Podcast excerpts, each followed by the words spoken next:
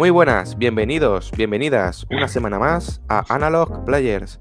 Ya sabéis, un podcast en el que nos juntamos un rato entre amigos para hablar de videojuegos.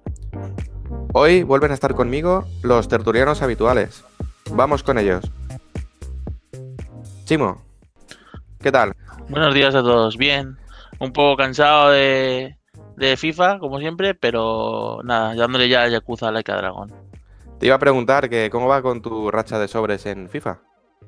Pues de momento bien, dado que ayer salió el- eh, otro icono bastante interesante, que es Zidane, así que bien. Cabrón.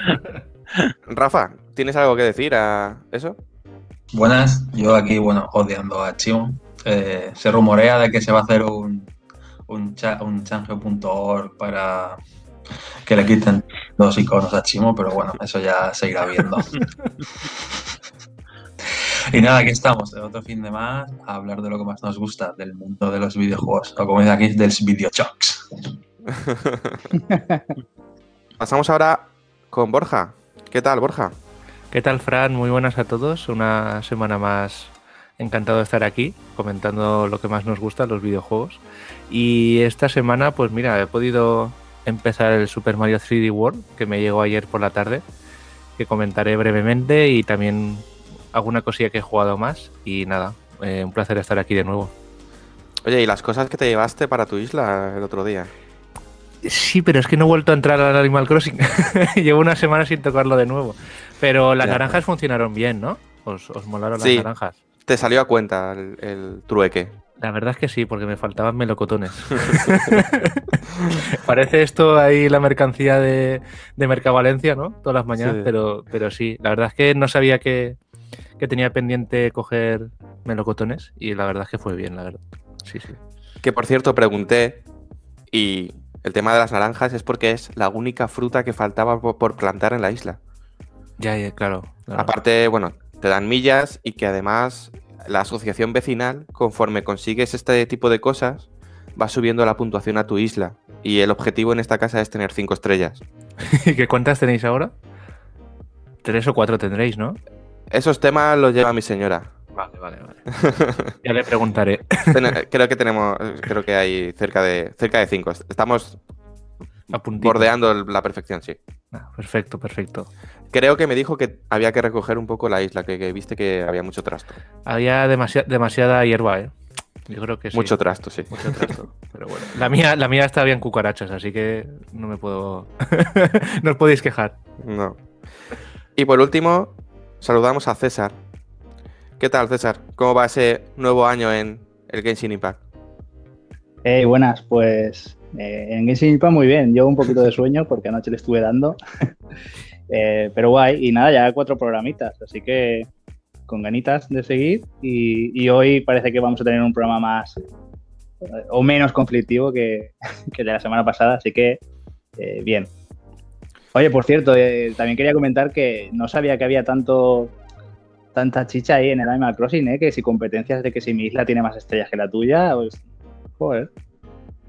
Es una competencia disfrazada de alegría y felicidad, como en una mala pesadilla, pero sí. Ay. Eso, eso es el, el Tom Nook que destroza vidas, ¿sabes? Es un cabrón. Sí, sí. Claro, porque imaginaros, si sacan nuevas cosas, quien tiene tres estrellas, o imaginaros cinco estrellas ya, si sacan nuevas cosas, le tendrán que bajar las estrellas porque Claro. le faltan, le faltan. Hostia, es que es, uno- es una forma de enganchar también a, a la gente, ¿no? Si no, no, si está todo más estudiado de lo que parece, ¿eh? aunque el online sea un desastre, lo que es el juego en sí, si te engancha, te puede destrozar la vida entera. ¿eh? Yo he visto a mucha gente con 500, 600 y más horas jugadas. Y, Mm. y bueno, eso fueron los primeros cuatro meses, así que Sí. sí, sí. Pero ¿alguien me puede explicar el Tom Nook ese qué es exacta- exactamente? Es el que, el que preside la isla, entre comillas, y tú le haces favores a cambio de que la isla sea mejor. Sí, eh, es el que ha, ha comprado la isla y te invita amablemente a, a- a vivir en ella. A que trabajes para él gratis. Él te da Sí, un sí. mogollón de cosas, mogollón de cosas y te dice, mira, toma, ya tienes aquí una casa, ya tienes aquí, o, hazte otra habitación. o- Luego, al final de la frase siempre te dice, bueno, mm, ya sabes que me debes no sé cuántas, no sé cuántas vallas y ya me las irás pagando, sin problema. Vale, Tiene vale. hipotecado a medio mundo ahora mismo. Vale, entendido, es papá. Estado, vamos. Mm, Simplemente comentar, en relación a la, a la grabación del programa anterior, un poco de fe de ratas, por mi parte. Os dije que tenía un grupo selecto en Switch.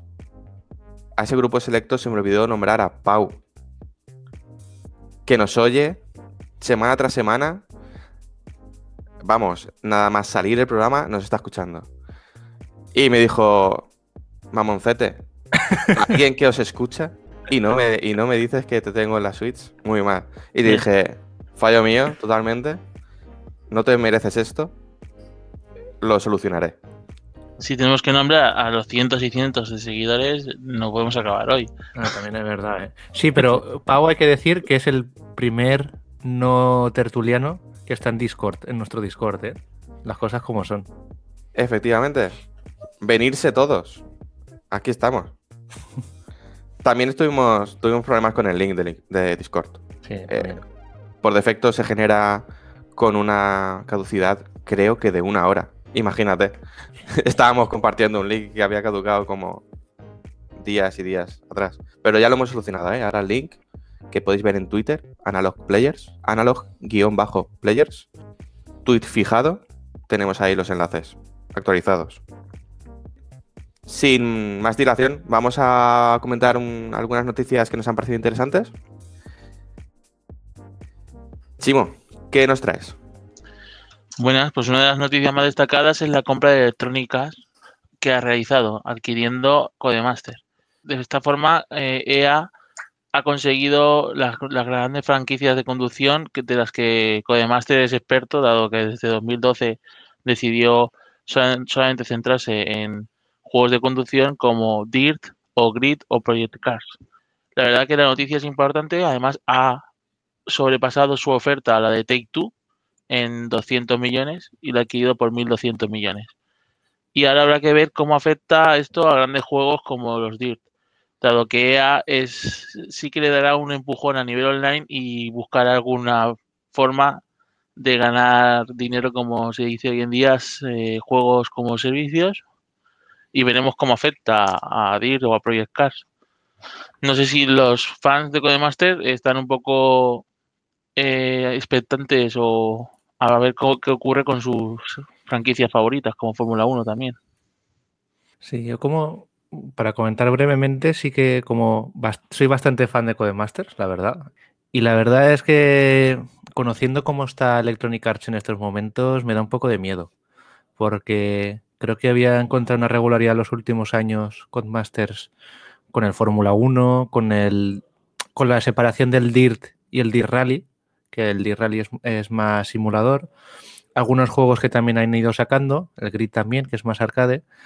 Y no sé qué va a pasar porque al final tenían una base establecida muy importante e interesante de juegos.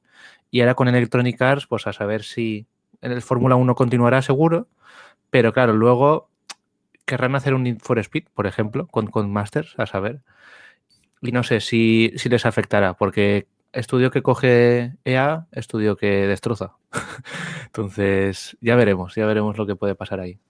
Hombre, un, Ne- si hici- cogieran la saga Need for, Speed y le dieran un toque a lo Horizon, pudiendo ser competencia de Horizon, claramente Bueno, estaría muy bien. Sí, sí, sí. Pero veremos cómo, cómo, cómo surge esta sinergia, sería la palabra adecuada, porque no lo tenemos tan claro. Eso sí, está claro que la compra es por- porque sus juegos son buenos y porque tiene una base establecida de jugadores. Sí, y que es una compañía mítica. De los videojuegos. Está desde los años 90, no, antes de los años 90 empezó y lleva más de 30 años desarrollando juegos y, y es una referencia en, el, en, la conducción, la verdad. Viendo, viendo uno de sus sagas que ya no saca o que yo creo que ya no sale, una que yo tengo muy, muy en estima es el Toca, de, aquello, de aquel PlayStation. De, que, que, la verdad es que yo creo que no sacaron más, ¿no? Desde PlayStation, puede ser. El, el, el Race Driver 3 eh, fue el último. Sí que sacaron uno, creo, para DS, si no recuerdo mal. Pero el 2 es muy bueno, pero el 3 es una pasada. Con su modo historia, en la conducción te enganchaba. Y, y yo lo jugaba para ordenador, pero bueno, es el mismo juego. Y creo que desde el tercer, la tercera edición ya no han sacado más. Sí, la verdad es que, bueno, Codemaster desde el mítico Colin McRae, ¿no? que creo que han jugado amantes y no amantes del automovilismo, porque era un, un juego muy, muy, muy divertido. Esto, coincido con Borja en lo que comentas de ver cómo juntan todas las franquicias que ya tenía Electronic Arts de, de conducción con lo que ahora ha adquirido, ¿no? De la parte de Codemasters. Hay, hay que ver a ver cómo, cómo, juntan esos productos y sacan algo que tenga una calidad mm, decente, eh, a la altura de Codemasters, más o menos, porque Need for Speed sí que creo que era una saga que ya estaba rozando niveles, quiero decir que los juegos eran bastante, bastante malos, por, por, decir algo. Estaba en, el peor, estaba en el peor momento, creo, ahora mismo en la saga Need for Speed. Sin embargo, la saga de Fórmula 1 sí que estaba en su mejor momento, tanto por la crítica especializada como por los usuarios. Creo que los dos últimos juegos, las dos últimas versiones que sacaron, los dos últimos años de competición, han sido las, las más aclamadas por, uh -huh. por uh, ambos lados. Luego, con, a raíz de esta noticia, sí que leí mucha preocupación de gente con el tema del modelo de sacar un juego por año que me quedé un poco como diciendo, vamos a ver, Fórmula 1 querrá sacar, querrá sacar un juego por año, ¿no? Es y... que está por, con, por, contrato, está así. Y, claro. y, ampliaron hasta 2020 largos. Entonces. Claro. Y además, eh, todos los años tenemos el juego de rally, el juego de Fórmula 1 también, el juego de más de arcade. Siempre hemos tenido un, una versión anual de, de, estos juegos. Entonces, por esa parte no, no me preocupa mucho la preocupación es lo que comentabais, ¿no? Eh, a ver qué estudio compra EA y no medio destroza, ¿no? BioWare. BioWare. Criterion. es que, bueno, se puede acabar la lista. Bueno, la lista es interminable. Hay unos pocos, sí. sí. Bueno, tampoco EA ha hecho todo mal, ¿sabes? Supongo. No. Posiblemente pueda llevarlo a otro nivel. Mm. Pero ve, veremos. No vamos a quedar pendientes. Oye, y un sujétame el mando de manual es lo que ha hecho Warner, ¿no, Rafa? Sí, sí. Eh, bueno, yo quería hablaros un poco de bueno, la noticia que hemos estado mirando esta semana, que es que Warner ha patentado el sistema Nemesis. Vale, para quien no sepa el sistema Nemesis lo que es, eh, si habéis jugado al Sombras de Mordor o Sombras de Guerra, es el sistema este donde los los enemigos se generan proceduralmente, ¿de acuerdo? O sea, se van generando enemigos conforme vas eliminando a otros y se van generando todos con su historia, con un diseño, etcétera, y recuerdan lo que ha hecho el jugador. Eh, aparte de recordar, por ejemplo, eh, yo recuerdo que si estabas mm, peleando contra un orco y este se escapaba, cuando volvías a enfrentar con él te recordaba lo que le habías hecho. Eh, me has herido en la pierna y ahora estoy eh, no sé qué, ¿vale? Lo recordaba y volvía con las heridas, la verdad es que estaba bastante chulo. O sea, el sistema está bastante chulo. Lo que no sé yo es la patente hasta dónde llegará, porque por lo que he estado leyendo es muy amplia. ¿Vale? La patente es muy amplia y, por ejemplo, los Assassin's Creed desde el, mm, desde el Origins o Odyssey seguro, desde el Odyssey seguro, el Origins no recuerdo, tiene un sistema de mercenarios y no llega a ser lo mismo, pero es muy parecido. Son enemigos que se generan mmm, proceduralmente y te van, te van persiguiendo y te enfrentas a ellos. Claro, no llegan al mismo, al mismo detalle que el, que el que patentó, que el que ha patentado Warner, ¿de acuerdo? pero bueno, al ser tan amplio, no sé yo mm, hasta dónde podrán desarrollar ya los siguientes, las siguientes compañías sus videojuegos. También es verdad que eh, he estado informándome también y que Mass Effect, bueno, BioWare, mejor dicho, ¿no? O sea, BioWare tiene patentado la rueda de diálogos de Mass Effect. Sí, creo que fue Electronic Arts, nuestra amiga. Sí, vale. Pero claro, también te digo, yo creo que esa rueda de diálogos la he visto como que en 30 juegos más. Entonces yo entiendo que sí, bueno, está muy bien que patentes por si te lo hacen exacto, exacto, pero hay que recordar también que el Sombras de Guerra y Sombras de Mordor, yo creo que todos los juegos de, este estilo beben, no acuerdo cuál fue el primero, pero son es el estilo mundo abierto, muy Assassin's Creed, de ahora escalo, ahora voy en sigilo. Habría que ver cómo le sale la jugada, ¿eh? porque tiene muchas copias también en Sombras de Guerra y Sombras de, de otros videojuegos. Tiene muchas mecánicas que ha cogido prestadas. Creo que ahí está el problema. Eh, y de donde vienen las críticas, ¿no? Como tú bien decías, Mass Effect tiene una patente con la rueda del diálogo, pues que habrá que, bueno, no sabemos cómo será, pero eh, sí que hay otros juegos que la incorporan, pues habrá, que ver si es que han pagado, han pagado algo, no han pagado nada y Electronic Arts ha decidido no denunciar, o técnicamente no están infringiendo esa patente o no la están utilizando. En este punto quería aprovechar y traer un poco lo que comentó Mark Brown, no sé si lo conocéis, es un creador de contenido en YouTube bajo el canal de Games Maker Toolkit. Si no lo conocéis, os lo recomiendo, está muy bien. Que traía a colación el tema de precisamente es un juego cuyas mecánicas beben de otros tantos juegos como Batman Arkham o Assassin's Creed, el que ahora patenta otra mecánica nueva. Eso es un origen de las críticas. Luego está el otro debate de qué pasaría si, pues por ejemplo, ICO se hubiese puesto a patentar algunas de sus mecánicas de juego que luego han sido utilizadas por miles y miles de, bueno, cientos de, videojuegos, ¿no? No sé cómo lo veis. Yo pienso que al final, mm, a no ser que sea algo muy, muy específico de tu videojuego y que, y que tú veas que si otra compañía lo hace, lo hace igual en su, en su nuevo desarrollo, va a ser prácticamente el mismo juego. Yo, yo creo que si tú coges un poco del sistema Nemesis, mm, lo que te parezca bien, un poco del, del, bayoneta, del, estilo del estilo hack and slash que tenga en su momento. Yo creo que al final todo es todo mejorar, o sea, es mejorar lo que ya hay y eso es bueno tanto para desarrollar porque sacará un pepino de juego, tanto como para el jugador que lo disfrutará. Yo quería hacer el apunte de que creo que sé que se puede patentar eh, lo que es la implementación, lo que es eh, cómo se ha hecho, pero lo que no se no podemos tolerar es eh, patentar o no creo que debamos de patentar son las ideas porque es como si no sé si, si vería este ejemplo o si estoy de acuerdo como si alguien patentara las novelas de misterio o sea, eh, podrían hacerse en otras novelas de misterio distintas, otro tipo de juegos y es más.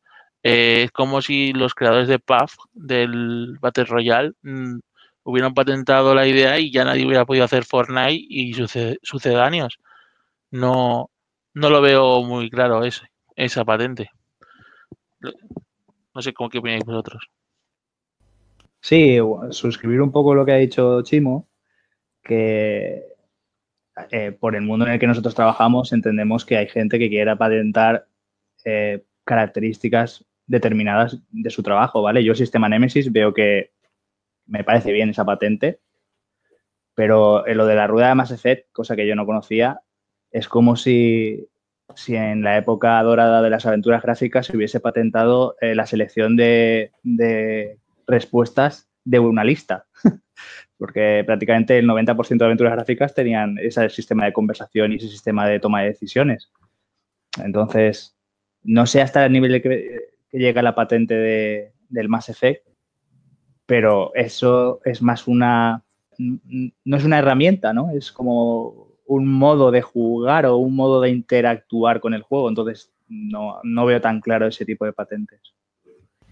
Sí, de ahí a que, a que, lo, que a lo que comentas, ¿no? Que es una herramienta, de ahí a que creo que fuera tan fácil de patentar.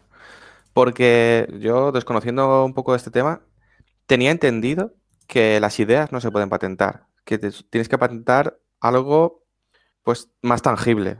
También es verdad que las patentes en Europa no funcionan igual que en Estados Unidos. son temas bastante más complejos. Nada, por ejemplo, también una patente es el, sistema de marcador de Crazy Taxi, si no recuerdo mal, sí. Eh, el que tiene las flechas flotantes arriba, pues eso también está patentado. Sí. Entonces, eh, hay cosas, la rueda de diálogos, por lo que veo, sí que se utiliza en otros juegos. El Fallout, por ejemplo, creo que lo utiliza. Entonces no sé hasta dónde llega la patente. Y por ejemplo, lo de las flechas flotantes, pues sí que no lo utiliza ningún juego más, que yo sepa. No tendrás el minimapa, que al final el minimapa lo tienes todos, y otras flechas, pero de otro tipo. En vez de ser flotante y que se mueva, pues en el DIR tienes una foto estática.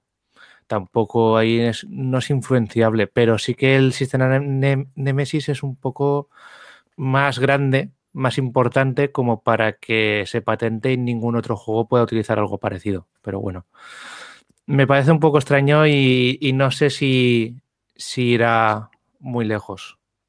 Indicar que voy a buscar lo de la patente de Crazy Taxi, me ha llamado la atención. Y lo otro que esperemos que nadie haya patentado la idea de hacer un podcast de videojuegos.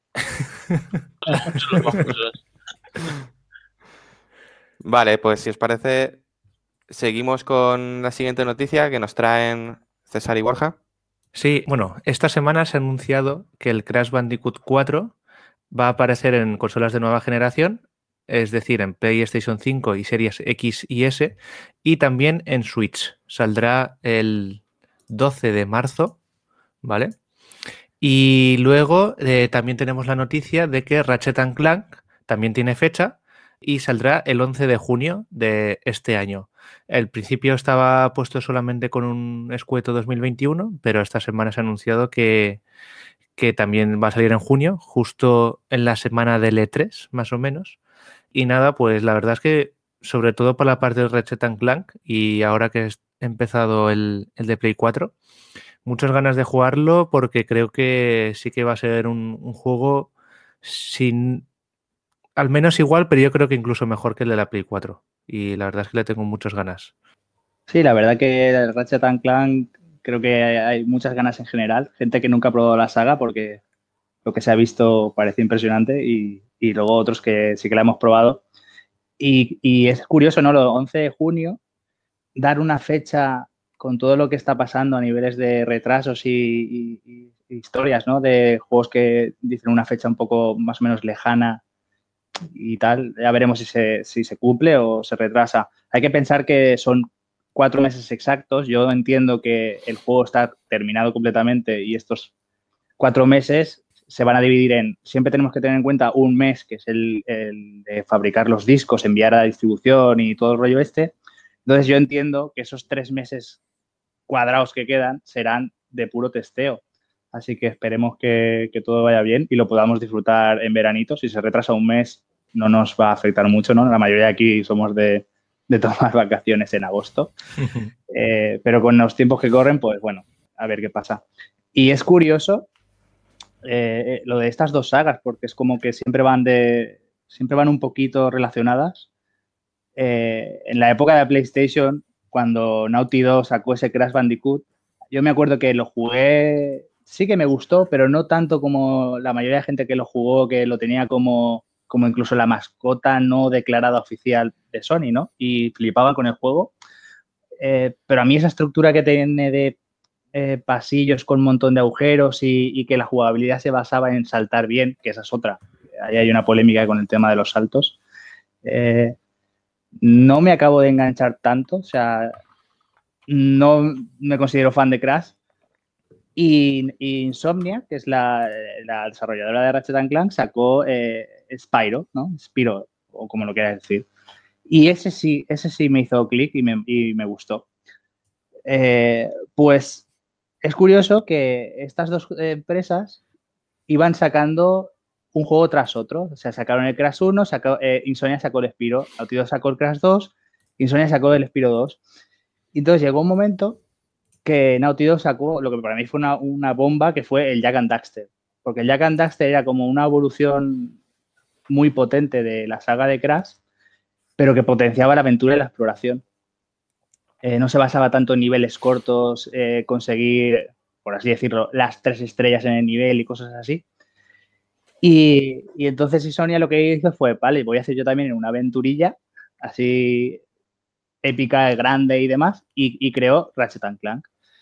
Pues, creerme, yo probé Ratchet and Clank y no me gustó nada. O sea, no me gustó nada porque veía que habían hecho una fusión entre un juego de plataformas y los shooters, y yo no soy muy amante de los shooters.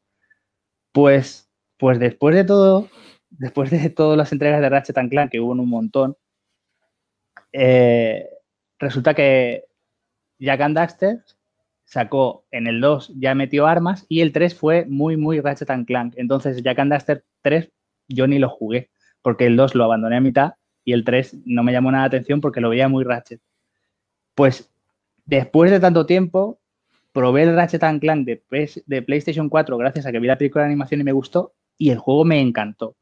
Si alguien no lo ha jugado, hay armas, pero que no piense que es como un Gears o algo que exige mucho apuntar. No, no, hay armas, pero son armas muy cachondas, muy fáciles de usar y, todo está eh, muy englobado al humor y a, la comodidad, ¿no? Es, eh, no diría que es un juego de niños, pero, pero va por ahí, ¿no?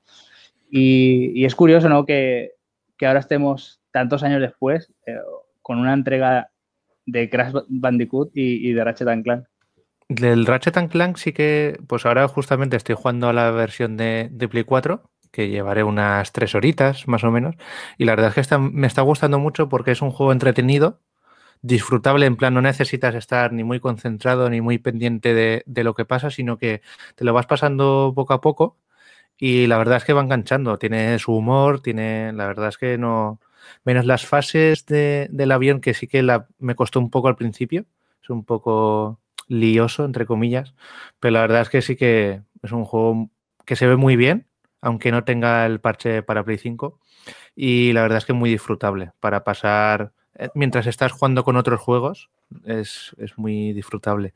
Lo único que sí que me fastidia el juego, aunque es una tontería, la verdad, eh, a lo mejor casi nadie se fija, y es el, el cambio de música, el cambio, sí, por ejemplo, tú estás jugando los niveles, las fases normales, y cuando pones el botón de pausa, creo que si no es en el de options, creo que es en el, el de la táctil del mando de Play 5, eh, cambia la música por completo. Estás ahí en una música tranquila eh, o un poco más animosa y de repente te cambia, hace y digo, de verdad, eh, ¿quién, ha, hecho esto no, sabe de qué va el tema, porque es que te saca del juego. A mí me saca un poco del juego. Te cambia radicalmente la música y no le, no le veo mucho sentido. Haré un pequeño corte para, para las redes, porque a lo mejor alguno me está llamando que puto loco o algo así, pero, pero sí, es lo único que me saca del juego. El resto, la verdad es que está muy bien. Y para, la, para el de Play 5 espero que eso no lo hagan. Sí, es que en general los menús no deberían de tener música. Primero por, las situaciones que tú dices, ¿no? Que tú puedes estar, pausas en mitad de una persecución o pasas en mitad de, no sé, estás explorando un planeta así más o menos con sonido ambiental tranquilo y pones el menú y tiene la, misma música de menú siempre. Claro. Eso Entonces te saca. Yo lo que sí que considero es que si la gente quiere poner eh, música en sus menús, que pongan la misma música que está sonando en el nivel de fondo con un volumen más bajito. Incluso hay, hay juegos que lo que hacen es le bajan, eh, no sé si se llama bitrate o qué en el tema de música, ¿vale? Pero como que va un poco más ralentizada, ¿no? Va un poco más despacito. Sí. Creo que eso es la mejor, la mejor opción a tomar. Normalmente es o más, o más flojito o incluso no hay música. Solamente mm. que eso me gusta un poco menos, pero continuar con la música de fondo en el momento que estás jugando normalmente es la elección. Y esa es la elección para mí preferida. me saca un poco porque es como la misma música de menú que te cambia por completo lo que estás jugando. Pero bueno, mm. Yo creo que yo creo que lo cambiarán para la Play 5 y si no, no se escucharán aquí. Sí, bueno, eh, yo la verdad es que le tengo ganas a, ese, a este juego por lo que se vio. Mm, pero bueno, supongo que ya dentro de, dentro de tres años, cuando pueda comprarme una Play 5, ya, ya os diré. No, que está habiendo más stock, que esta semana ha habido más stock. En vez Sí, de tres unidades ha habido cuatro y media. No, Sí, sí, no es una locura. Están tirando la casa por la ventana ya. Por cierto, en los informes estos financieros que han sacado las compañías, resulta que están vendiendo las mismas unidades que en la anterior generación. Lo que pasa es que, algún motivo, no me puedo imaginar cuál, ahora las consolas tienen más demanda que hace siete años. Y también Play 4 salió en Japón en, más tarde. No salió al mismo tiempo que en el resto del mundo. Entonces, aunque han vendido las mismas, técnicamente han vendido un poco menos. Y ahora van a salir en China en, en el segundo semestre de 2021. O sea que imagínate. Pues ya pueden construir. Por último, el tema este de, de los Ratchet. Comentar que Insomnia que está como avanzadilla, ¿no? De los estudios First Party de Sony en- con esta Play 5.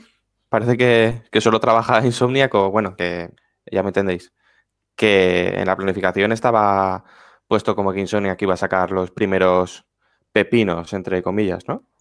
Sí, porque al final, bueno, aunque no deja de ser una expansión el Miles Morales, ya salió y con muy buenos resultados. Y el Ratchet and Clank, claro, creo que salió, salió ya hace años en Play 4 y entonces yo creo que ten- tendría una parte del estudio trabajando desde hace bastante tiempo Sí. en el nuevo Ratchet and Clank. Seguramente es. ya estén, ya estén en otro juego que no han anunciado y que tardará tiempo en salir. No sé si un, en O un las 2. vacaciones. También, porque yo creo que se merecerán descansar. Pero el Spider-Man 2, seguramente, a ver, Sí. 2022 largos o 2023 saldrá. Y sin haberlo jugado, ¿eh? que no sé cómo va la historia. Pero tiene toda la pinta. Por cierto, ahora que hablas de fechas y desvelada esta fecha de junio, que yo opino igual que César, que creo que si cuando la han dicho a cuatro meses vista es porque poco margen de error tienen ya. ¿Cómo veis el calendario de los exclusivos de Sony? Porque falta por situar, si no me equivoco, Horizon Forbidden West y Gran Turismo 7 también tiene que salir este año, ¿no? Y el God of War 2. Pero God of War creéis No, que va a 2021? No, no. Ni No. No. Eso, eh, eso fue para ganar a la audiencia en la conferencia de PlayStation 5 y ya está. Eh, El God of War do- 2 a 2022 seguro. Gran Turismo yo creo que saldrá, seguro, este año, aunque sea finales. Aunque bueno, conociendo Gran Turismo también son de retrasos y retrasos. Y el Horizon tengo dudas, ¿eh? Porque a lo mejor se va a primera mitad del 2022. Entonces no sé cómo quedará el los juegos exclusivos en el primer año de la consola. Tengo dudas. Yo si tuviese que apostar, que no lo haría en todo caso, pero si tuviese que hacerlo, creo que Horizon lo dejan para la campaña fuerte, ¿no? De octubre, octubre, noviembre. Sí, totalmente. Veremos a ver, a ver qué, qué noticias nos trae Sony al respecto. No sé, algo tendrán que sacar antes, ¿no? Exclusivo así gordo de AAA, no lo sé. No De tengo, triple- no tengo en triple A mente no. muchas más. No han anunciado muchas cosas, ¿eh? Está el Kena por ahí, pero no, no deja de Sí, ser, no es un triple A. Los Kena, los. Returnal, ¿no? Returnal el 30 de abril. Pero, pero la segunda mitad está como Nintendo, que no sabes qué va a sacar, ¿eh? Muy bien. Yo os traigo otra noticia. Aquí tampoco cotizaba que iba a hablar de The Last of Us. Se han confirmado los actores principales de la serie que está haciendo, produciendo eh, HBO de The Last of Us.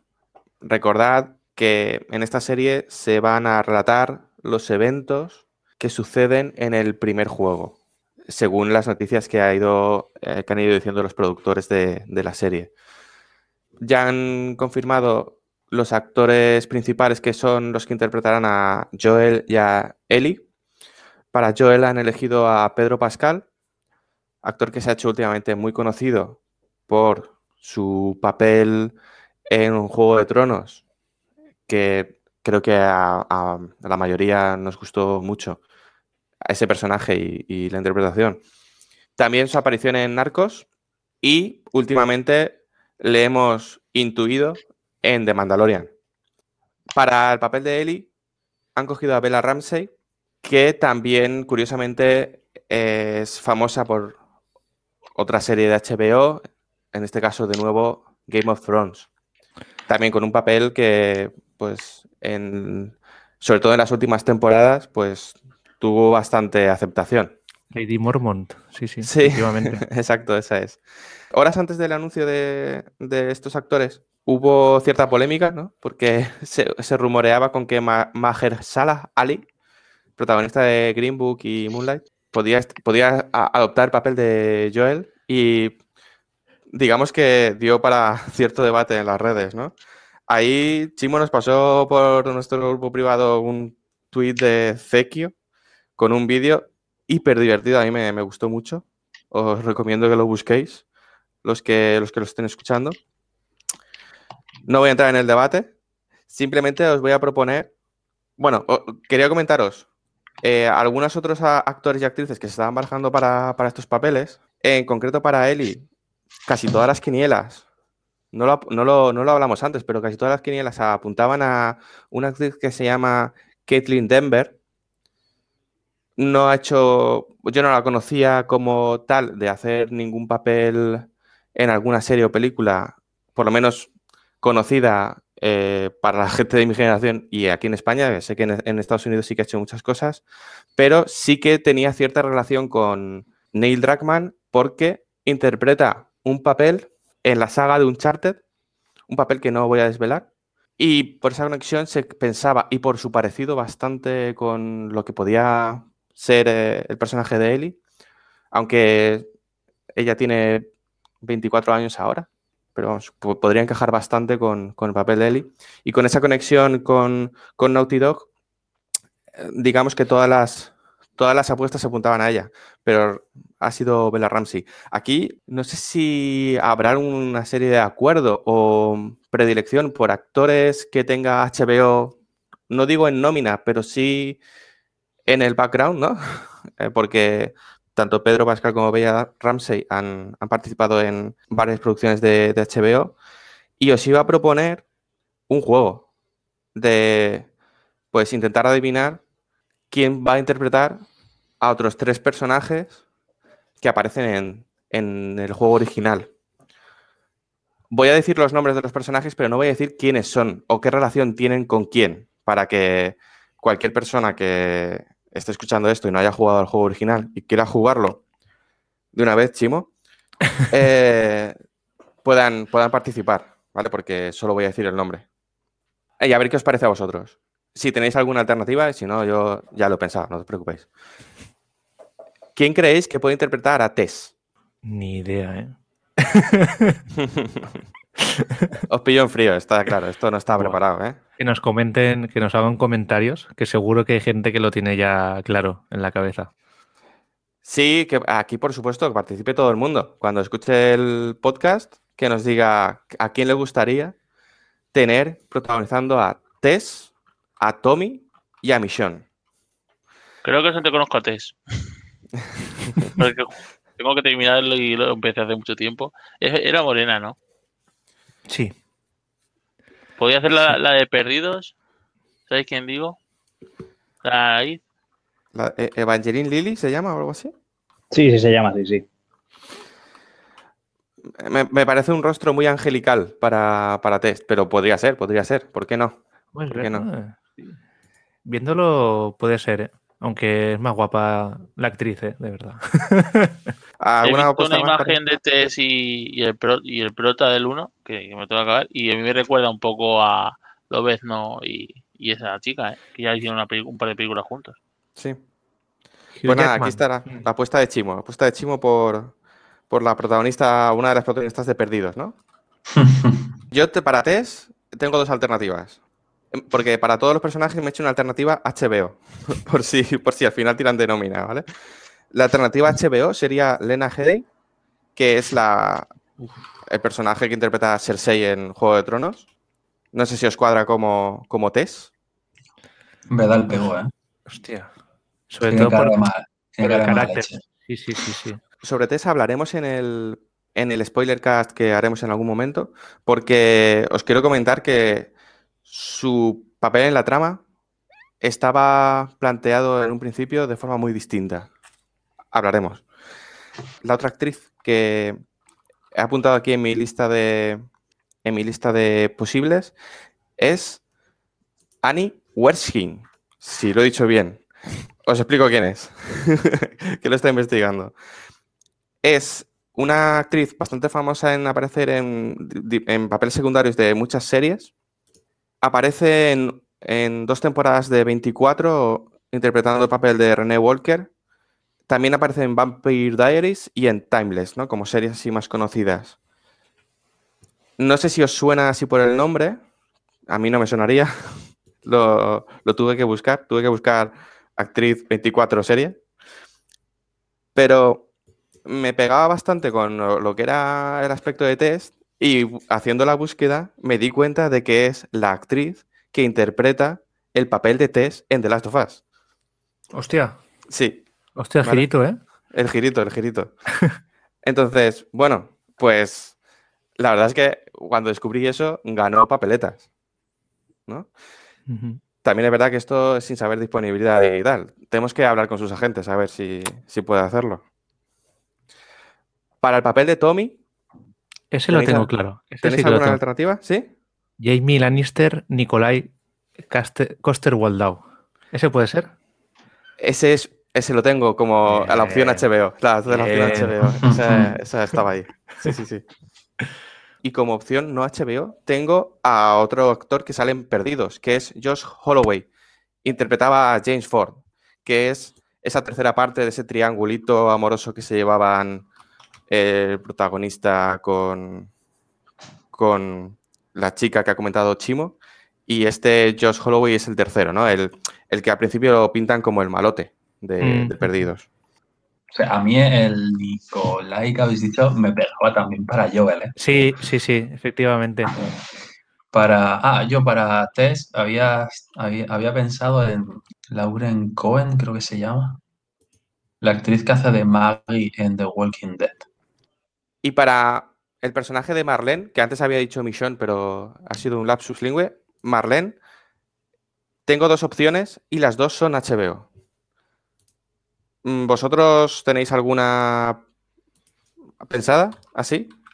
¿O Eh, que os sí, surja de pero, primeras? pero no me sale el nombre. Espérate que lo busque. Es una Dime, en qué sale serie estás pensando, yo te digo el nombre, seguro. En The Walking Dead. Estás pensando en.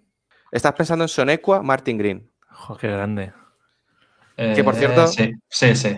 Exacto. La tenía aquí apuntada, pero como escribo como Rajoy, que no entiendo mi letra, era mi tercera opción, que es la opción no HBO. ¿vale?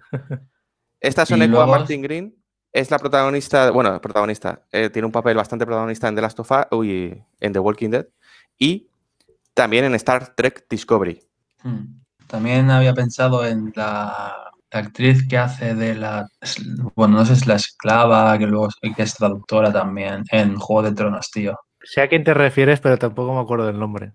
Yo no. No, es que No. no me acuerdo ni, o sea, de nadie, de Juego, o sea, se me ha ido completamente. ¿eh? Bueno, la que iba con el, el Inmaculado todo el rato. Ya, ya, ya, Sí, ya, sí. Esas son las dos apuestas de, de Rafa. Mis dos apuestas HBO para este papel son Sandy Newton, que es quien interpreta el papel de Maeve en Westworld. Quien haya visto Westworld en la primera temporada es una especie de madame en un Mm. salón de, de Westworld. Sí.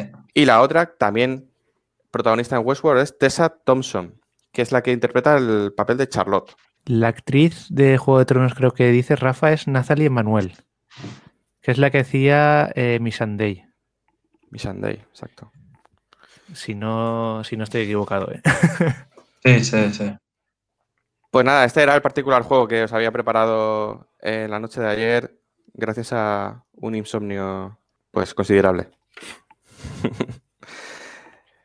Veremos a ver si el tiempo nos da o nos quita la razón, ¿no? En esta quiniela que hemos hecho. Porque, porque poner a poner para el papel de Elia Ellen Page con 30 años ya queda mal, ¿no? Ya huele un poco, ¿no? No sé yo si Ellen Page coge el teléfono de Naughty Dog ahora mismo, ¿eh?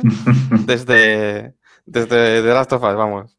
No quedaron muy bien. Eh, hubo bastante polémica ahí, que se zanjó muy rápido porque los dos juegos protagonistas, en este caso The Last of Us y Beyond Two Souls tenían el mismo pagador, que era Sony, y Sony dijo, oye, no vais a discutir, hijos míos, que bastante tenemos ya. Y no, y no llegó la sangre al río por eso, pero Ellen Page ha hecho varios comentarios en varias entrevistas bastante, bastante molesta por el diseño de, de esa, de esa Ellie, que os recuerdo que en el primer tráiler se parecía mucho a ella y después la fueron tocando un poquito para que no se pareciese tanto.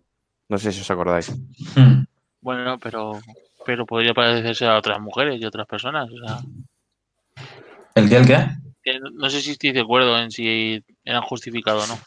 Se parecía mucho, ¿eh? Pues que era igual, ¿eh?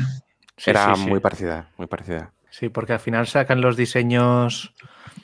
Cuando tienen un diseño muy parecido, el, el actriz o el actor, en este caso actriz, se parece mucho, mucho. Eh, y, sí que lo dijeron de que era tal cual. Lo que pasa que no salía en ningún sitio porque no tenían acuerdo. Pero sí que la referencia estaba clara.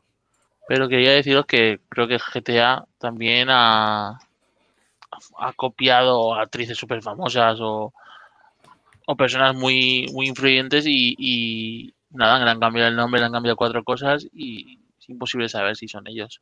Hmm. Muy bien, después de este juego, Rafa y César nos van a hablar de Children of Morta. ¿Qué, qué nos queréis comentar sobre Children of Morta? Para empezar, decir que Children of Morta bueno, está en todas las plataformas, ¿vale? Para quien lo quiera comprar y jugar. Es, a mí es un juego que me gustó mucho, ¿vale? Es un, es un rock, rock light, que no rock like, como hemos estado debatiendo fuera de micro. Y para poneros un poco en contexto, la diferencia entre rock like y rock light es que en, en rock like, si, me equivoco, corregidme, em- eh, se empieza de cero, no guarda ninguna progresión, ¿de acuerdo? Y en Rocklight, eh, cada partida tú almacenas eh, los objetos que vayas consiguiendo, experiencia, algunas mejoras para poder empezar estas partidas. El género Rogue se basa en la creación procedura- procedural de los, de los niveles. Entonces, mm, cada partida va a ser, va a ser diferente. Una vez te maten, tú sabes que el, el mapa va a cambiar y vas a tener distintas zonas. En concreto, Children of Morta me gustó bastante por, por el elenco de personajes que tiene. Mm, Bueno, no son muchos, son seis, pero sí que están bastante diferenciados en la hora de la jugabilidad. Por ejemplo, empiezas con un con John, ¿te acuerdo? Que es, bueno, que es el personaje que lleva escudo y espada. Luego tenemos un arquero, un monje, un pícaro, un, un mago, si no recuerdo mal, un mago de fuego. Y por último, un personaje con un arma a dos manos. Creo que era una maza. Eh, se nota mucho cuando llevas a uno u, u a otro. Bueno, para poneros un poco en contexto, estos seis personajes, ¿vale? Eh, la historia del juego son, es una familia que tienen que defender mm, una, una montaña, ¿no, César? ¿Era? Sí, es la montaña de Morta que Ya. cada X tiempo pueden surgir demonios y tienen que impedir que, que salgan al exterior.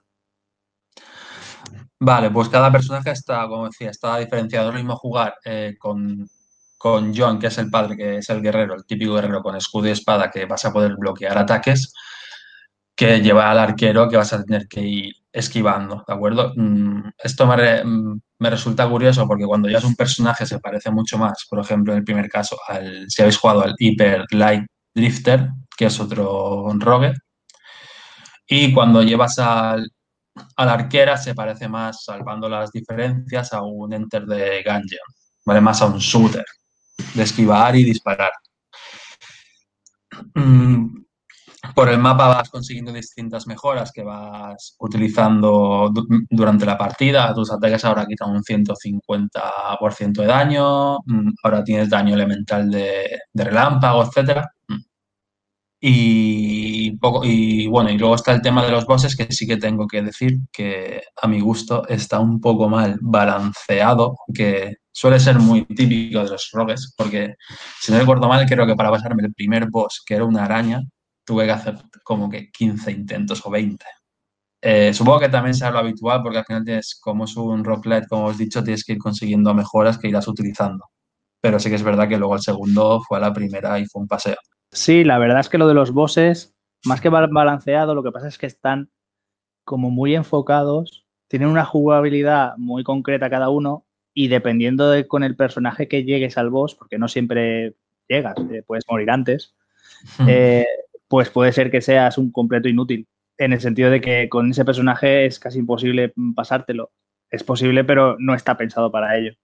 Es mucho mejor, a mejor llevar el arquero, es mucho mejor llevar el mago. Ahí sí que se nota que están un poco, eh, pues eso, ¿no? Eh, pensados para un personaje concreto que es su, como su debilidad, por así decirlo. De hecho, no recuerdo el número de bosses, pero a lo mejor coincide con el número de personajes. Sí, No, puede no- ser. no lo recuerdo exactamente. Lo que sí que quería remarcar es que eh, para que no le gusten los roguelike, porque a mí no me gustan, eh, a mí el, el tema de partidas cortas y repetir ya lo viví mucho en la época de los 8-16 bits y ahora es como que me, me producen un poco de, frustración, ¿no? Eh, el no, el sentir que no que puedes estar jugando toda una tarde y no has avanzado, que seas manco porque el juego tenga una dificultad excesiva o, o por X razones. Eh, la gente que nos escuche, que no se asuste, Children of Morta se puede jugar casi como un RPG. Y digo casi porque el morir en este juego incluso está recompensado, porque cada vez que mueres avanza la historia. Si no mueres, la historia va a avanzar mucho más lento. Y no solo, y no solo avanza la historia al morir, sino que gracias al morir en ciertas partes del juego desbloqueas cosas que, que si jugases muy bien o, o no murieses tanto, eh, te vas a perder. Porque claro, imaginar que si cada vez que mueres pasa algo en la familia, porque digamos que a la mazmorra entras por la noche, ¿no? Y pasa, es como que un ciclo de un día. Entonces, si juegas muy bien, va a haber escenas de la familia que te puedes perder. No te vas a perder las importantes obligatorias porque eso ya, ya lo tienen pensado en el sentido de que si tú juegas muy bien o estás, llevas un personaje muy fuerte y durante un run o una partida no mueres y llegas al boss y lo matas, el ciclo es como lo que digo de un día, ¿no? E- Entonces vuelves a la casa, no sigues jugando como podría, ser, por ejemplo, el de Cells, que tú juegas hasta, hasta que efectivamente mueres y, y vuelves al principio. Entonces, eh, yo creo que es un buen juego para entrar en el mundo de, pues eso, de los roguelite, ¿no? De juegos que, que te tienes que acostumbrar a morir muchas veces. Sí, además lo que no hemos comentado es que tiene cooperativo. Mm, creo que es solamente local, si no recuerdo, no se ha implementado el cooperativo online, pero tiene un modo cooperativo para dos jugadores. Entonces, sí que es verdad que ayuda, yo lo he jugado en cooperativo, lo jugué en su momento cuando podíamos ir a eso que se hacía de ir a casas con más gente y demás. Mm, La verdad es que se hacía incluso mucho más divertido porque cada uno con un personaje veías claramente que podías atacar a los enemigos por distintos flancos, de distintas maneras y la verdad es que era muy entretenido. Como punto negativo que sí que le pondría al juego es que los, los mapas son muy básicos. Muy básicos en el sentido de que visualmente no son atractivos. Y hay veces que, claro, como se generan aleatoriamente, pues hay veces que se te genera un nivel que es vacío. Vacío en el sentido de que sí, tú tienes tus, tus habitaciones y tus cuevecitas, pero no ha pasado nada y de repente cambias de esa, porque antes de llegar al boss no recuerdo exactamente cuántos niveles había, no sé si habían tres o algo así, o hasta cinco, no lo recuerdo bien, pero de repente pasas a otro nivel y ese nivel te encuentras que si un, un evento aleatorio, que si un NPC que si le ayudas lo puedes desbloquear luego en la casa, o sea, hay veces en los que en un- una run puede ser muy, pues eso, muy tristona, ¿no? No que no, casi no ha pasado nada. Era más un trámite para ganar dinero, que con el dinero lo que hacemos es comprar lo que serían los, los perks o las mejoras pasivas comunes a todos los miembros de la familia. Y poco más. Es como que ha quedado un run muy vacío. Entonces, yo lo, este, este juego lo, lo enfoco mucho más como un RPG con elementos de roguelite. Eh, entonces creo que es un, juego para entrar. Igual eh, quiero comentar que de este estilo está un juego español que se llama Moonlighter. ¿De acuerdo? Ese juego además es muy parecido en este, va a nivel de días. Por la noche entras a la mazmorra a conseguir cosas y por el día lo que hace es una mini gestión muy light de esas cosas, venderlas en la tienda para conseguir dinero y comprar los perks. Es otro, es otro tipo de, de planteamiento, pero es muy, muy suave, no penaliza tanto las muertes y, y es otro buen ejemplo para introducirse en, en este tipo de juegos. Sí, el Moonlighter sí que está muy bien. Está muy Es más bien, tipo. Zelda, es más tipo Zelda, ¿no? Un Sí, personaje. ya depende de lo que busques. Si buscas algo más, un poco más rapidillo, mm, Mm. ves a Children of Morta. Mm. Además, no solo español, sino también valenciano. Valenciano, sí, sí, sí. Yo lo tengo comprado, está en estantería, no lo puedo, no lo he podido jugar todavía, pero siempre apoyar el producto de, ¿cómo lo llaman ahora? ¿De cercanía o de proximidad? Siempre apoyar. Siempre apoyar el producto de proximidad. Hombre, tú has hecho lo importante, Fran. De hecho, Rafa ha empezado diciendo, es un juego que podéis comprar y jugar, o sea, las dos cosas. Pero tú has hecho lo importante que es comprarlo para que la empresa tenga ahí su, su beneficio y ya está. Yo siempre hablo de que yo lo probé primero en el Game Pass y luego ya me lo compré. Ajá. Hace tiempo, cuando iba a salir el juego, hicieron un reportaje en el programa Zoom.net de Televisión Española, donde fueron a las oficinas del estudio y, y est- estuvieron hablando sobre el arte del juego, eh, cómo diseñaron los personajes, los mapas, muy enfocado a, a esa parte. Si os interesa, os lo, os lo recomiendo, está bastante bien. Sí, ya que has dicho lo del arte, remarcar que, aunque he dicho que los escenarios son, son fe- como feuchos, ¿no? Son que no. A ver, el juego es pixel art, ¿vale? Pero es un pixel art bonito, pero los escenarios es lo que menos luce. Son muy oscuros y son muy básicos. Pero lo que es la casa, que además en la casa, ya digo que cada día pasan cosas y hay conversaciones.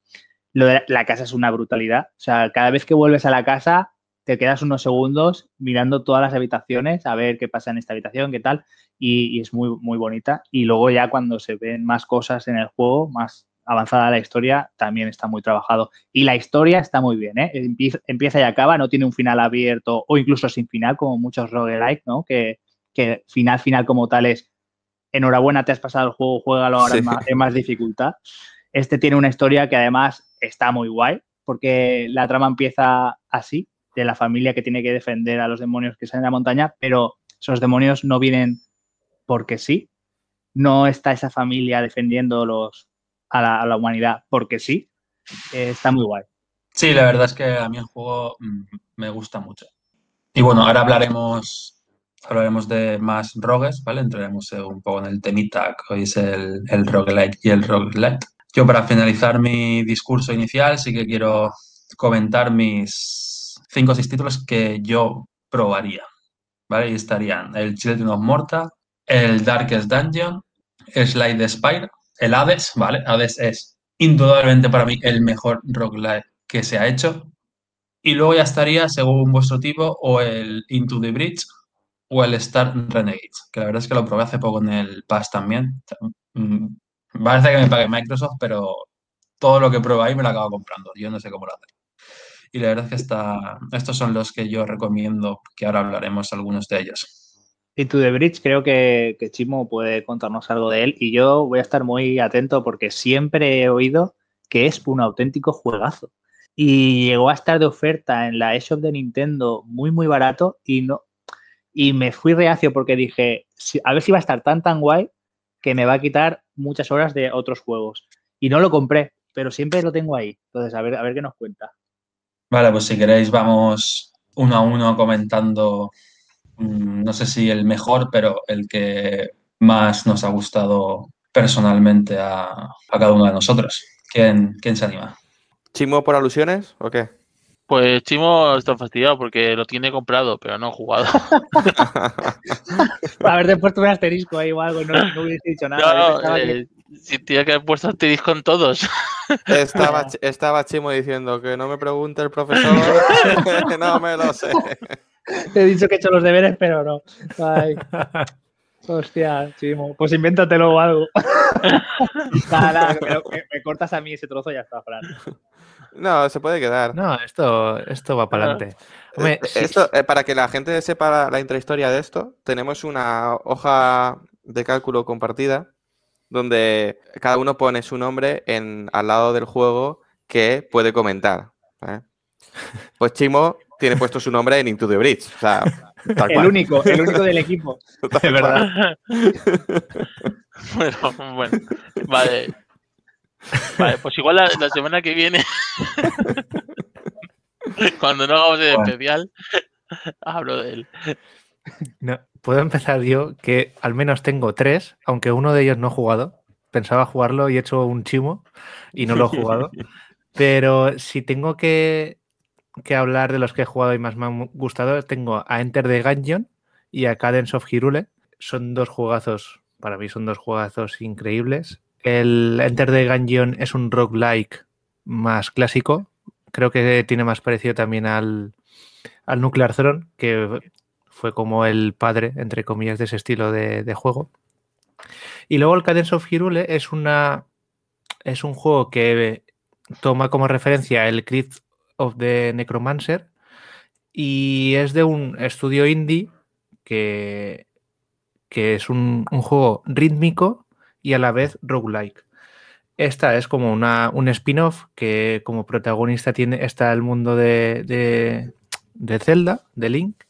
Y, y nada, la verdad es que es un juego que tiene las dos mecánicas, es decir, tienes que avanzar conforme el ritmo de la música. Y a mí, siendo músico y que me gusta tanto la música y el ritmo, para mí es un regalazo. Coger la música del Zelda y me encanta, ¿sabes? El compositor es Dani Bara- Baranowski, sí, creo que se llama así, y es el de los dos juegos, el de Crypt of the Necromancer y este. También, como habéis nombrado también por ahí, el Hyperleaf Drifter, ese lo tengo pendiente porque me compré la, la edición la edición especial que salió hace poquito, la tengo en casa. Y también el compositor del juego es eh, Disaster Peace, que es el compositor del famoso Fez, que seguro que recordaréis. Entonces, yo no sé si más que el roguelike, roguelite, me muevo más por quién compone la música, pero da un poco esa sensación. Pero al final son, creo que también estos juegos te captan la atención por el sonido de fondo, efectos y, y cómo está compuesto. Totalmente creo de acuerdo. Va, va un poco en el pack y para mí es muy importante que, que eso esté presente, porque sí que es verdad que el Nuclear Throne creo que tiene de fondo, que está muy bien también, pero esto es como que le dan una vuelta a eso. Pues Borja, en el, Cale, el Cadence of Hiru- Hyrule, a, a mí, yo no soy fan de, de Zelda, ¿vale? Eh, eh, Gustarme, gustarme, me gustaron muchísimo Wind Waker y, y el último remake de Link to the Past de Switch, Ujú. pero no soy fan de, de Zelda. Pero ese juego siempre me ha llamado mucho la atención porque el arte es muy, muy bonito, ¿no? Y, y a mí los juegos musicales sí que me gustan, desde fricadas japonesas a otros más, más conocidos. Pero cuando salió, yo vi análisis y vi, vi gameplays y no me daba la sensación de que en la música, con los golpes de botón, por así decirlo, no, no iban a la par. Es como. ah, eh, Es, va a ser. No es una crítica lo que estoy haciendo, es una pregunta que quiero construir para que tú me digas, pues si está bien hecho o, o no. Es como, por ejemplo, cuando un juego se supone que es de música, como por ejemplo puede ser la última actualización que pusieron en Ring Fit. Es que son de esos juegos que, la, que cuando estás pulsando no es exactamente si- sincronizado con los golpes de la música. Y dices, bueno, esto está un poco forzado, ¿no? O sea, es un juego de música, pero no estás ahí no está bien implementado. Entonces, ¿está bien hecho el Cadence of Hyrule a nivel de golpe de botón con la música? Sí, por lo que, por mi parte, que yo soy muy, muy, muy esto de eh, ir siempre el ritmo con lo que sale por pantalla, para mí es muy importante. Y tiene la, el Cadence of Hyrule tiene la barra de abajo, ¿vale? Que eh, te va eh, exactamente a donde, cuando tienes que tocar el, en el stick de la Switch, ¿vale? en la cruceta. Entonces, vas avanzando y vas como aumentando el combo. Si con- haces varios seguidos, ¿vale? Entras en un, como un mecanismo especial, ahora mismo no, no tengo el nombre en la cabeza, pero sí que va, te vas haciendo como más fuerte, ¿vale? Un poco. Y eh, eso siempre mientras que tengas, estés en el ritmo. En cuanto falles, ese combo desaparece, ¿vale? Entonces sí que tiene, sí que va cuadrado la música con lo que aparece por pantalla y lo que se refleja durante en el juego. Es Ah, decir, entonces, va, o sea, va que se- acompañado. Entonces, que se corta el combo de daño, pero Sí. sí, que puedes moverte y, a- y seguir atacando fuera de ritmo. Sí, sí. Claro, Sí. es que Pero pierdes mucho, eh, pierdes el, al perder el ritmo, pierdes esa fortaleza y te puedes Claro, quedar sí. vendido. Mm. Sí, pero claro, yo sin jugarlo, como alguien que no había jugado, además, no a este, sino al juego que bebe de, de él, ¿no? Porque digamos que este es una skin del juego eh, anterior. Como nunca había jugado y estoy acostumbrado a juegos de música que si no pulsas en el momento, pues o falla, o incluso, por ejemplo, en los juegos de, Miku, si fallas el ritmo de la música o para de golpe o se ralentiza mucho, ¿vale? Entonces, yo cuando veía gameplays veía, pues casi, casi, casi veía un Zelda, ¿no? En plan de no se paraba, no, eh, los golpes no se cortaban, entonces no entendía bien la jugabilidad. Pero bueno, si me, ahora que me has dado la explicación esta, lo entiendo. Si estás dentro del combo y, y sintonizado, haces más daño y haces lo que sea, Sí. y si no, sigues jugando, pero claro, eh, por debajo de las posibilidades. Sí, es porque si, si no lo haces en el ritmo también, tú te vas moviendo por cuadrículas, ¿vale? Son cuadrículas. Entonces, si te pegan, si fallas el ritmo y todo eso, pierdes, al final pierdes el, el- el combo, la comba, ¿no? pierdes combo y, y sí que te, que te dejas vendido. O ya si no, no recuerdo del todo bien, pero a lo mejor se ralentiza un pelín la música. Es como, hostia, falla. ¡uy! Y se queda Mm. enganchado. Entonces, el, la trifuerza que tienes aquí, el, el triángulo de trifuerza, eh, no, no continúa. Que es el que te dice que el combo estás dentro del combo, ¿vale? Sí que, a ver, yo creo que sí que está dentro del- de lo que es el ritmo, ¿vale? Y al principio sí que raya un poco porque dices, hostia, me... Cuando piensas un poco, Sí, ¿vale? Cuando piensas un poco estás perdido. Mm. Tienes Sí, que eso, ir pasa- justo. eso- eso es muy común ¿eh? en los juegos de Mm. ritmo. Sí, sí, sí, sí. Ya, yo a mí el que más me gustó de ritmo es el Elite Vita Gens de la DS, pero no tiene, no tiene esto nada que ver. entre- pero bueno, sí que sigue el ritmo y, y la verdad es que a mí me gustó, me gustó mucho. Y luego el, sí, sí, sí. Yo ya te digo, si no te gusta tanto el Zelda, pues bueno. Pero la música sí. ¿eh? Y luego cuando acaba lo que es la mazmorra, entre comillas, en la habitación, cuando has eliminado todos los a todos los enemigos, sí que no hay, no puede, puedes ir libremente. No tienes que seguir el ritmo de la música. Solo cuando has limpiado lo que es la zona. Y luego, para ir al el otro juego que comenta el Enter de Gungeon, es el que, pues de los primeros juegos que, que juega la Switch, allá por 2018, que es cuando me la compré en verano. Y para mí es un, es un jugazo. Muy difícil, es decir, que bastante difícil, pero siempre tienes, y con guía, también con la guía, la, la ayuda de la guía, para poder ir encontrando nuevas armas, nuevos objetos, cómo ir enlazando pisos, habitaciones, y también totalmente recomendable. Creo que engancha con facilidad y puedes empezar de menos a más, ¿vale? Sí que tiene esa evolución bastante interesante en el que a lo mejor, yo qué sé, te matan a los primeros minutos, como cualquiera de los otros juegos, pero luego sí que vas viendo que puedes comprar más armas antes de entrar en cada una de las, de las fases y, es interesante. Luego salió la segunda parte, un, un añadido que es el Exit de Gungeon, pero ya no es del, del mismo género exactamente. No sé si estaréis de acuerdo conmigo, pero hay algunos juegos que no solo son difíciles de jugar, son difíciles de pronunciar también. El Crypt of the Necromancer, Necrodancer. Yo he dicho Necromancer, no Necrodancer, perdón. ese, ese jodido. Sí, y ese sí, lo tengo sí. pendiente porque ha estado muy, muy barato. Normalmente está barato a 2-3 euros en la eShop. Y yo creo que también es recomendable a quien le guste tanto el género musical, ya os he dicho el, el compositor antes, y si os gusta el género. Pues por mi parte, comentar The Binding of Isaac, que es uno de estos juegos también muy protagonista de esta nueva ola de, de roguelikes y juegos indies a la vez, ¿no? También va muy ligado, ¿no? Los roguelikes suelen ir muy vinculados al desarrollo indie. También un juego bastante difícil, ¿no? Donde el protagonista es un hijo que está castigado en el sótano por parte de su madre, ¿no? Que es el, eh, el personaje, el, el antagonista, ¿no? recomendar el documental Indie Game The Movie, donde el creador del juego pues habla sobre todo el proceso de creación junto a, a otros como el creador de Fez, Spelunky, que también he, he probado, he, he intentado jugar al, al 2, o sea, eh, lo compré ahora que estaba de ofertilla en, en la store de PlayStation y ahí yo comentaría que es mucho más difícil de lo que parece cuando ves gameplays de gente, ¿no? He visto gameplays de varios jugadores que están hablando eh, a la vez que hacen un stream y ves que van pasándose pantallas así con cierta fluidez.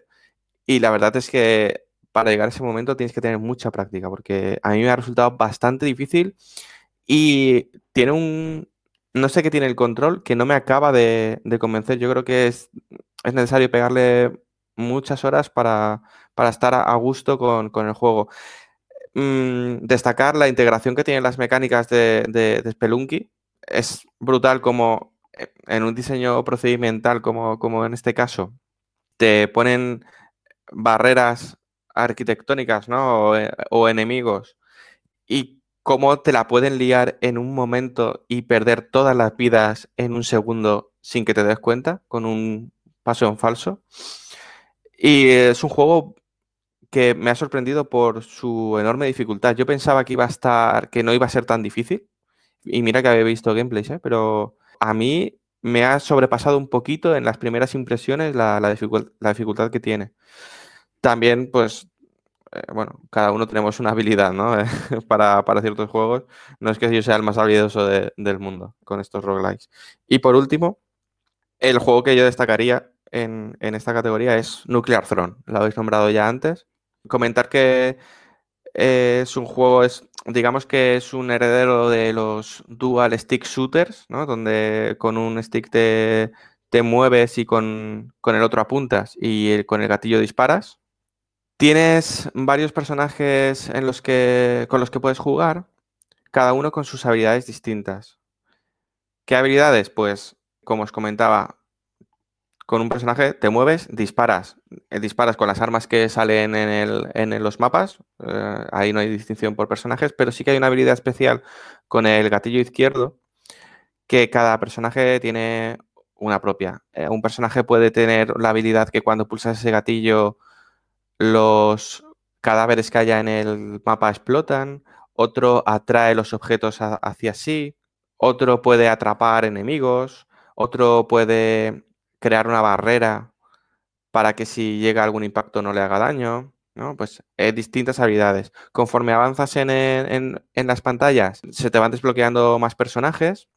También comentar que es un juego muy, muy, muy, muy difícil, penaliza mucho el error me parece mucho más justo en eso que Spelunky.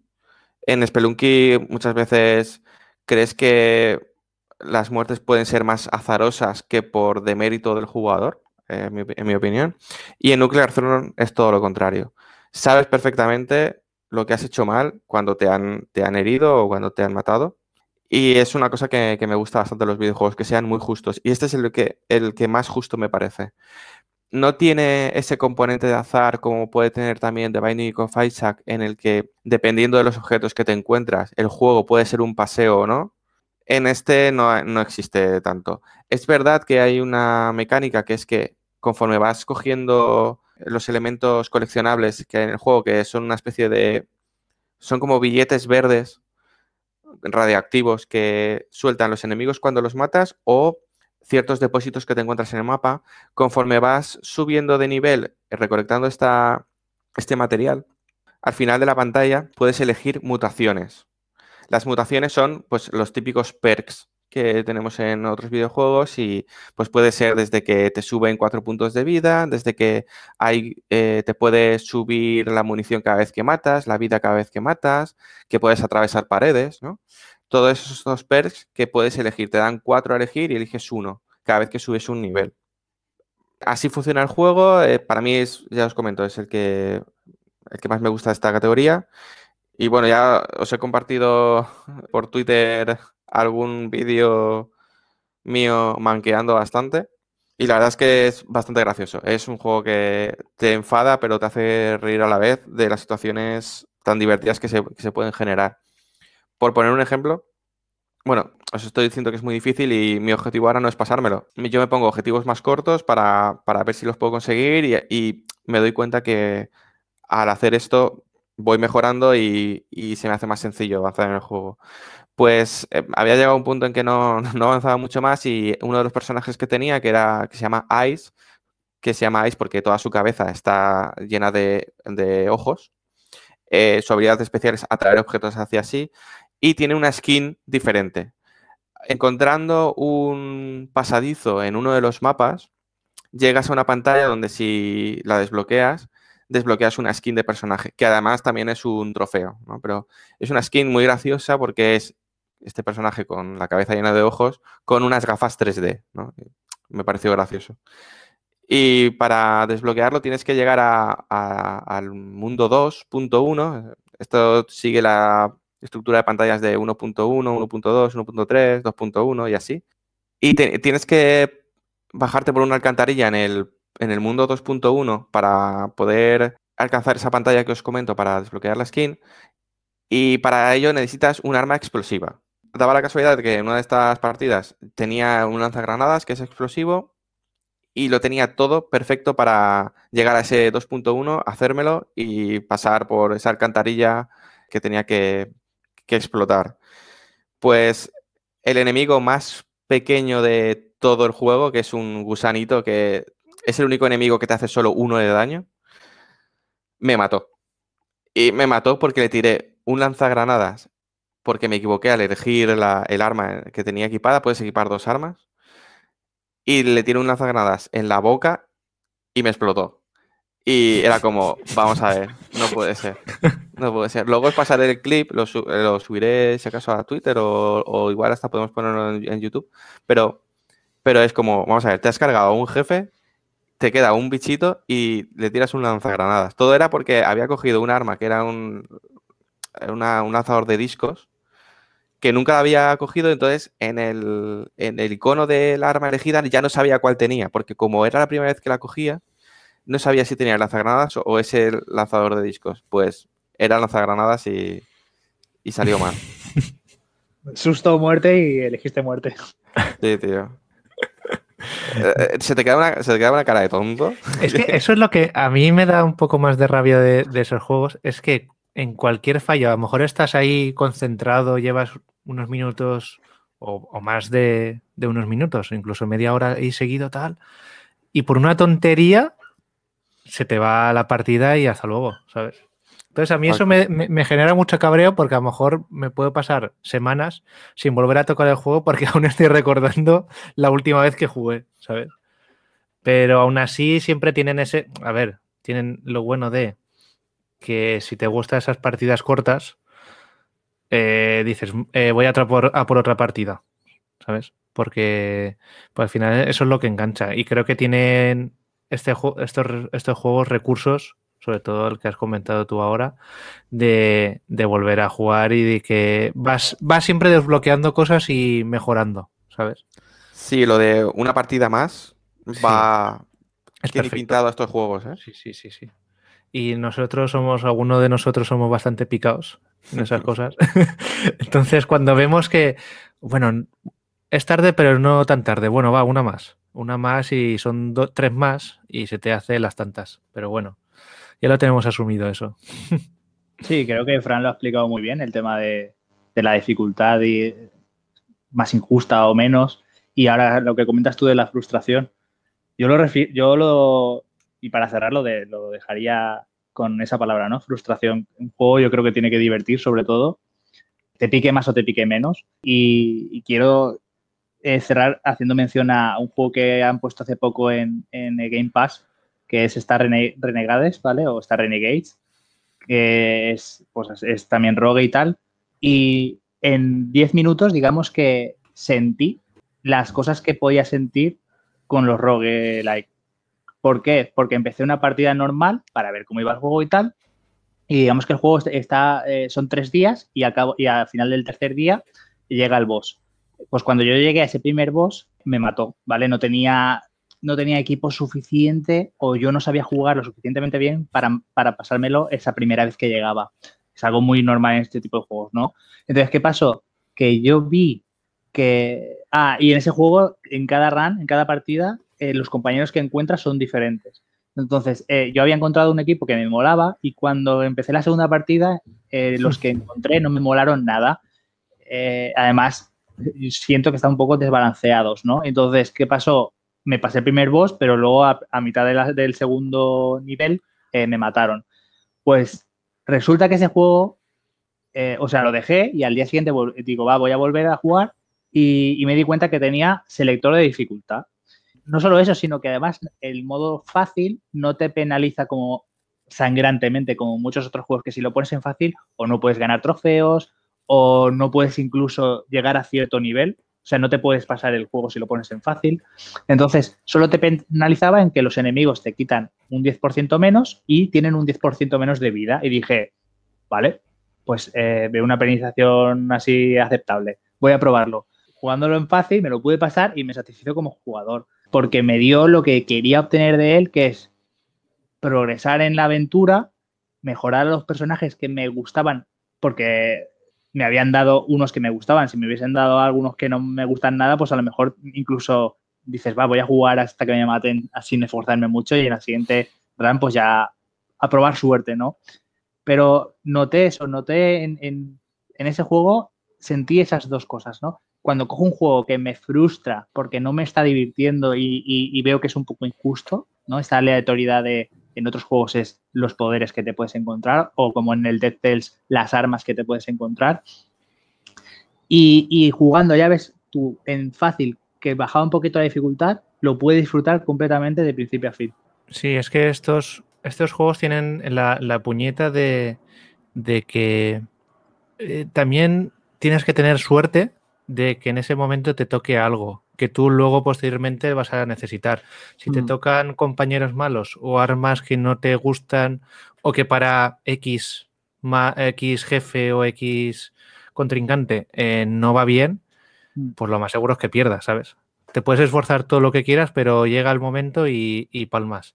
Eh, lo de la frustración también, yo es que no me, no me frustro, enfado de vez en cuando sí, pero a lo mejor en, momentos concretos, porque ayer estaba jugando al, Super Mario 3D World y en el primer árbol, árbol de primer mundo, no sé qué cojones hice durante tres veces y me maté tres veces seguidas.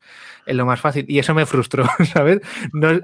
yo, digo frustración cuando me matan o lo que sea, sí que te frustras, pero sí que, sí que entiendo perfectamente lo que dices de que son más amables a mm. que tú haciendo las cosas bien y teniendo una curva de dificultad más ajustada y más justa, sí que te sientas bien y dices, mira, joder, sí que he encontrado, de, he ido de menos a más, he encontrado todas las piezas que, necesitaba para llegar al final y cargarme al, jefe o a los enemigos. Y en, en, otros juegos van a por ti y depende también de la suerte. Y ahí sí que hay gente, pues eso, que le gusta más eso y hay gente que no, que prefiere algo un poco más comedido y que luego haya una evolución más tangible. Sí. Yo más que como no he probado muchos juegos, no sé, porque siempre ha sido un, género que me ha llamado muy poco.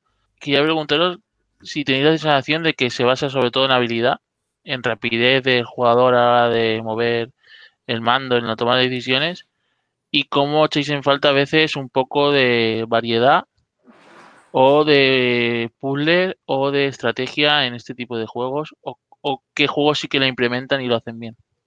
Pregunta sencilla. sí, a ver, yo tampoco he podido jugar mucho, pero sí que, por ejemplo, en el Enter de Gungeon, que sí que, por ejemplo, tú entras a una sala y tienes que ver, pues ves un poco qué enemigos y qué armas utilizan o cómo se mueven, y tú ahí tienes que en muy poco tiempo trazar una, una pequeña estrategia de por dónde empezar y cómo rodear la sala y ciertas cosas, ¿no? Y son muchas veces una toma de decisión muy rápida. Yo creo que también por lo que he ido viendo de, del The Binding of Isaac o el Nuclear Throne, son. Tú entras y en poco tiempo, en segundos, tienes que trazar una estrategia que pueda funcionar con, el, con las armas que lleves o el personaje que lleves en cuestión y todo eso. Ahí yo creo que sí que entra el, la acción más importante que en cada una de las fases de, estos juegos. Sí, en cuanto a si son juegos de habilidad, totalmente. Hay un componente de habilidad muy, muy, muy grande y muchísimo más grande que en otro tipo de juegos, es mi opinión. En cuanto a la estrategia, creo que todos los juegos, por lo menos los que he jugado yo, tienen su componente de estrategia. Hablando de Nuclear Throne, que para mí es el más redondo de, los que he probado, la estrategia está en qué mutación eliges, ¿vale? hay mutaciones que le vienen mejor a unos personajes que a otros, ¿no? Bueno, realmente tienes que tomar varias decisiones. ¿Qué personaje ¿Con qué personaje vas a jugar? Por su habilidad. Cada personaje también tiene una barra de vida distinta. De hecho, hay un personaje que se llama Melting, que es un poco el más famoso del juego, que solo tiene dos puntos de vida. Para que os hagáis una idea, solo hay un enemigo que te quita un punto de vida, que es el gusano, un gusanito pequeñito. El resto significa que cualquier impacto te mata. Entonces, habrá algunas mutaciones con ese personaje que te, que te interesen más, ¿no? Que con otro personaje que a lo mejor tiene 10 puntos de vida. Primero, el, personaje que utilizas. Segundo, el arma que vas a utilizar. Porque no es lo mismo que utilices un arco o una metralleta, ¿no? Por, la forma de disparar, el ratio de disparos por segundo. No, no es el mismo. Ahí, ahí, yo creo que es el componente de estrategia más grande que se conjuga con, la habilidad que tengas, ¿no? Hay, hay armas que necesitas ser muy hábil para, manejarlas. Y luego están las mutaciones, eh, lo que comentaba. Cada personaje le viene mejor eh, unas u otras. Y, y, cada jugador también. Hay a lo mejor algunos jugadores que no quieren utilizar escopetas, pues no se cogerán el que las balas de escopeta reboten más, ¿no? El tema de que solo tengas dos slots para armas y que tengas que elegir cuando te sale un arma u otra. Además, no solo tienes que elegir arma en base al arma si te gusta más o menos, sino también en, base a la munición. En el vídeo que os pasé, yo me quedé sin munición de las armas. No tenía, no tenía nada que hacer. Tenía que buscar cajas por el mapa lleno de enemigos para, encontrar tanto un arma como munición. Para mí ese es el componente de estrategia más grande en, Nuclear Throne. Y en, en Spelunky tu estrategia va un poco en función a el escenario, porque cada vez es distinto, y a los objetos que te encuentras. Eh, es, total, es un ejercicio de improvisación muy grande el de Spelunky. Por eso me quedo más con, Nuclear Throne. Que aunque los escenarios también se generan aleatoriamente, hay un patrón mucho más definido. En el rítmico, en el Candance, Borja, sí. Eh, al ser por, es un poco por turnos, ¿no? Es una cuadrícula por turnos. Es una cuadrícula, pero tú avanzas conforme la música. Es decir, pa, pa, pa, pa, y tú tienes que con la cruceta moverte a ese, a ese ritmo. ¿Tiene un toque de puzzle, puede ser o no? De puzzle que yo recuerde. El puzzle que tenía a lo mejor era encontrar alguna pieza, creo, si no me falla la memoria, pero tampoco era mucho de puzzle, ¿sabes? Tú, por ejemplo, te tenías una serie de, enemigos o jefes o mini jefes en el que encuentras un instrumento de música y eso es lo que te completa para que puedas ir al, jefe final con todos los instrumentos que has ido consiguiendo. Pero no, creo que el componente puzzle no tiene mucho. Es más eh, de matar a los enemigos, el toque procedural que depende de la zona en donde estés, tengas que hacer una cosa u otra, pero pero así puzzle no recuerdo que haya, haya mucho o sea muy importante.